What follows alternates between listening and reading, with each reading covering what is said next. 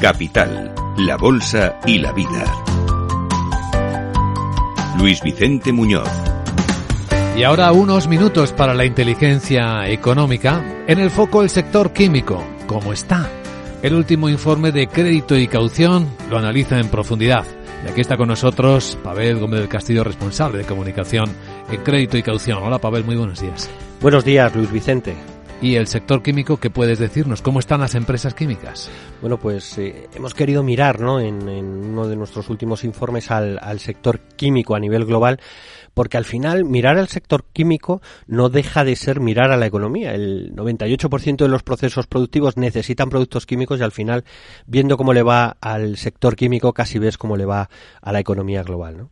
Entonces, esperamos que el, en el mundo el, sector químico tenga un desempeño realmente muy modesto en 2023. El crecimiento va a ser de apenas eh, una décima, ¿no? Eh, y, sí que esperamos que en 2024 haya una cierta recuperación paulatina, gradual, sobre todo a partir de la segunda mitad del año, y quizás de forma global el, sector crezca con un crecimiento por encima del 3 en 2024. Pero todo esto, eh, ¿qué, explica lo que ha pasado en 2023? Pues sobre todo la debilidad de, la demanda de esos sectores eh, compradores, ¿no? Del, sector químico, ¿no? Eh, esa ralentización de la economía global.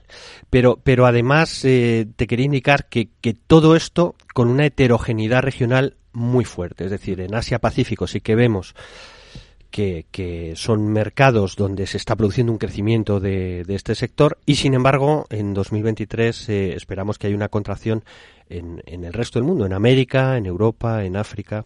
Así que así es como le va al mundo. Con el caso singular de China, ¿no? que aquí será un actor principal para ver el sector. Claro, o sea, si, si centramos el foco en lo que está pasando en Asia, eh, China está teniendo, el sector químico en China está teniendo un crecimiento espectacular. Eh, va a crecer cerca del 7% en 2023. Esperamos que en 2024 crezca por encima del 5%. Y eso se explica por dos factores. Por un lado, por la resistencia de su demanda interna, que está demostrando una resistencia que en otros lugares del mundo no está ocurriendo.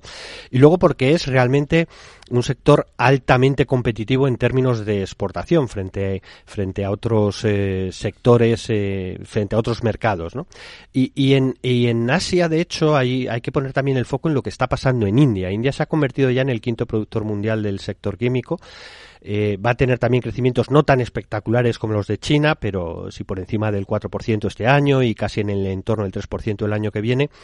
Y en el caso de India, sobre todo, eh, se explica por su propia expansión interna. O sea, la expansión de la economía interna de India está haciendo que el sector químico indio eh, pues esté teniendo estos eh, crecimientos realmente importantes, sobre todo si los comparas con lo que está pasando en otros lugares del mundo. Aquí un factor determinante, imagino, habrá sido el coste energético, que ha variado mucho. Tuvo sus puntas en 2023, pero ahora se ha relajado.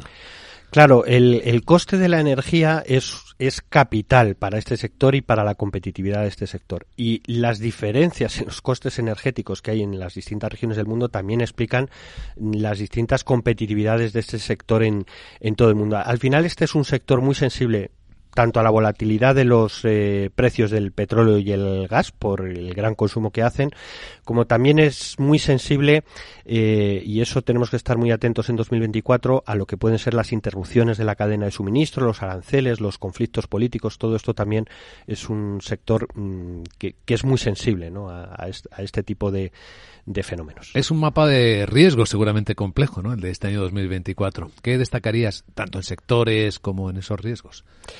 Bueno, eh, este es un sector que donde las oportunidades, digamos, de crecimiento de este sector en, en 2024 eh, y, más allá de 2024 tienen que ver con, varias cuestiones. Hay varias palancas. Uno de ellos tiene que ver con las exigencias crecientes de sostenibilidad.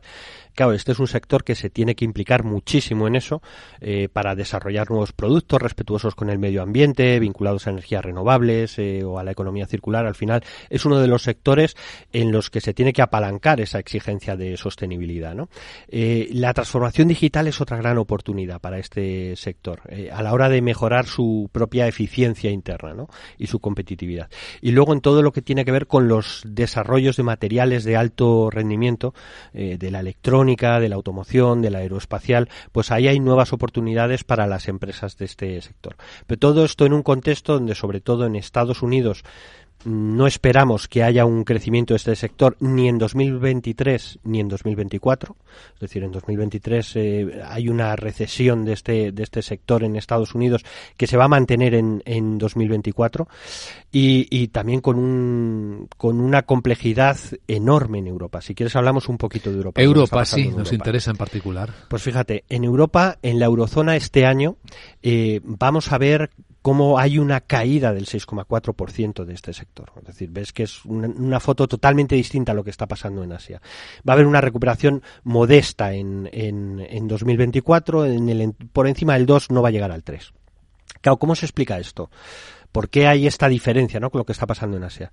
Pues por un lado por la debilidad de esa demanda mundial, por otro lado por esto que apuntábamos de los precios de los costes energéticos y cómo eso ha impactado a la propia competitividad del sector europeo pero por otro lado, y muy importante, por la situación específica de Alemania, es decir, la recesión de Alemania, que es también un gran mercado, no solo un gran mercado productor, sino es también un gran mercado comprador ¿no? de químico. Entonces, esta recesión en Alemania, eh, pues está afectando muchísimo a todo el desempeño de la Unión Europea. Si, fíjate, si ponemos el foco en Alemania, que es el tercer productor mundial, eh, en 2022 cayó el químico un 12%. En 2023 esperamos que caiga un 10% pero es que en 2024 el crecimiento del sector en Alemania va a estar en el entorno del 1%. Luego, al final, el propio desempeño del sector en Alemania, que lo está pasando realmente mal, eh, aunque no vemos que esto afecte a su riesgo de crédito porque es un sector muy sólido, ¿no? Pero realmente lo está pasando mal, pues va a afectar, digamos, a todo el desempeño de lo que es la, la eurozona. Más información disponible, ampliable en la web de crédito y caución.es. Pavel Gómez del Castillo, gracias por compartirlo. Por cierto, feliz año 2024. Feliz año, Luis Vicente.